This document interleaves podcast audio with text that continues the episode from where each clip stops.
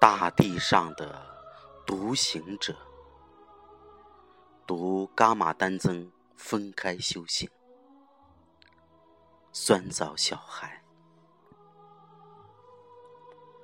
伽马丹增的分开修行，是近一个月来在反复阅读的一本书。应该说。这是一次充满了视觉和心灵震撼的阅读体验。我常常在那些画面和文字之间循环往复，沉思徘徊。是怎样的一种坚持和勇气，成就了他作为一位大地上的独行者，深入？人迹罕至之地，或精神信仰之所，去体悟大自然的灵性，并与之对话；去无限接近神灵，并借此叩问自己的灵魂。他用镜头呈现给读者的壮美的毛亚草原、格聂山。贡嘎山、海子山、贾克拉克、卡纳斯湖，跟信仰有关的朝圣者，晒佛、微桑、唐卡，悠长高远的经幡，还有藏区牧民的生活场景，以及行走过的古镇风物。无不指向这本书所要表述的内核：关于行走，关于信仰，关于灵魂，关于精神世界与物质世界的依存又相悖的思索。伽马丹增的文字具有一种独特的个人风格，用语奇特，弄于热烈。又充满了诗意的忧伤。他虽然行走在粗粝和旷漠之地，内心却是敏感而柔性的，而这恰恰能够使他的文字直抵阅读者的内心，并因此产生共鸣。而我敬重他。如一位睿智的兄长，不单单是被这些文字的魅力所打动，更重要的是他的人生阅历。他作为一个独孤的行者，勇往直前，不断自省与叩问的人生姿态，在这个世界上。有一些人注定是要一直行走在路上，而行走者的姿态和心灵却各个不同。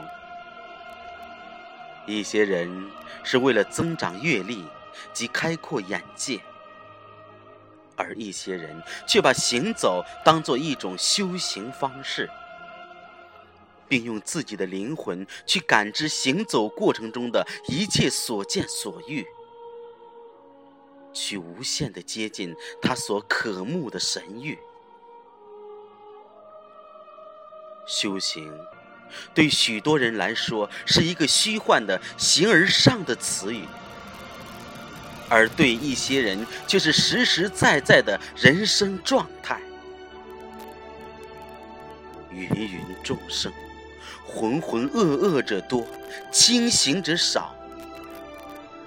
而经常与夜深人静处自省者更少之又少。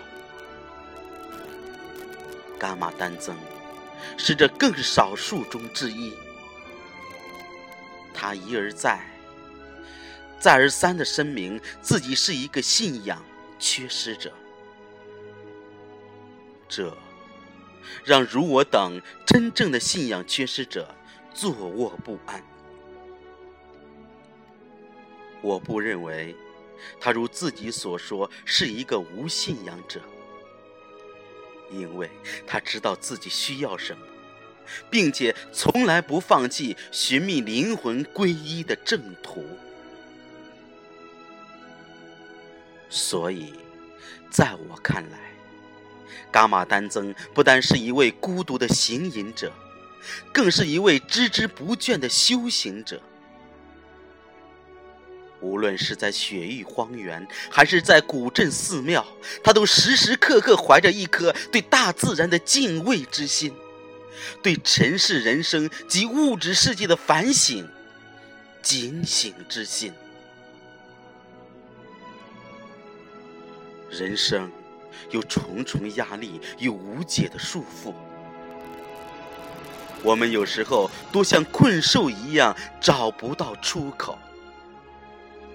焦灼、迷惘、抑郁，可是又有多少人终于有勇气冲出去，像伽马丹增那样独自行走在旷野上、高山上、寺庙里，独自面对苍穹下的风雨与考验？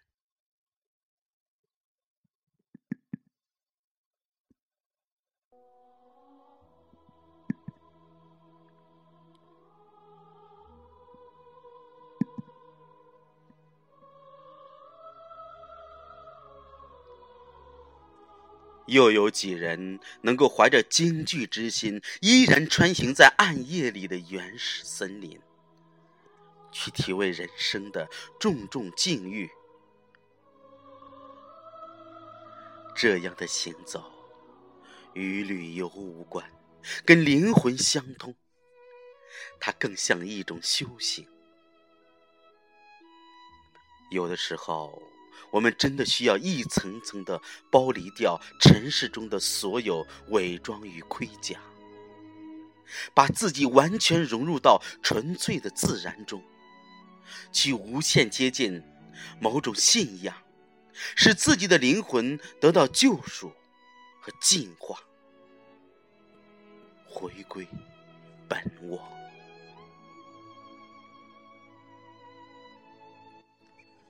冬日渐深，晚上出去散步，但见乱叶飘零，像此时的心绪。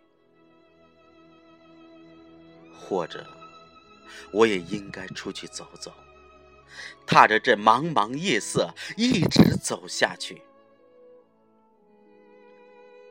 手指伽马大哥的书，按图索骥的走。穿过四千米海拔的扎日沙巴森林，踏过平坦的亚龙河谷，匍匐在雍布拉康、昌珠寺、桑叶寺，或者任何一座寺庙里，像所有迷失者一样去努力寻求它的存在与感召。高山是神的居所。是众生云集的远方，而伽马丹增就是那个大地上的独行者。他的心虔诚而坚定不移的向着那个远方。他不知道他是多么幸福而惹人羡慕，而红尘漫幻中，我。又会在哪条道路开始又结束呢？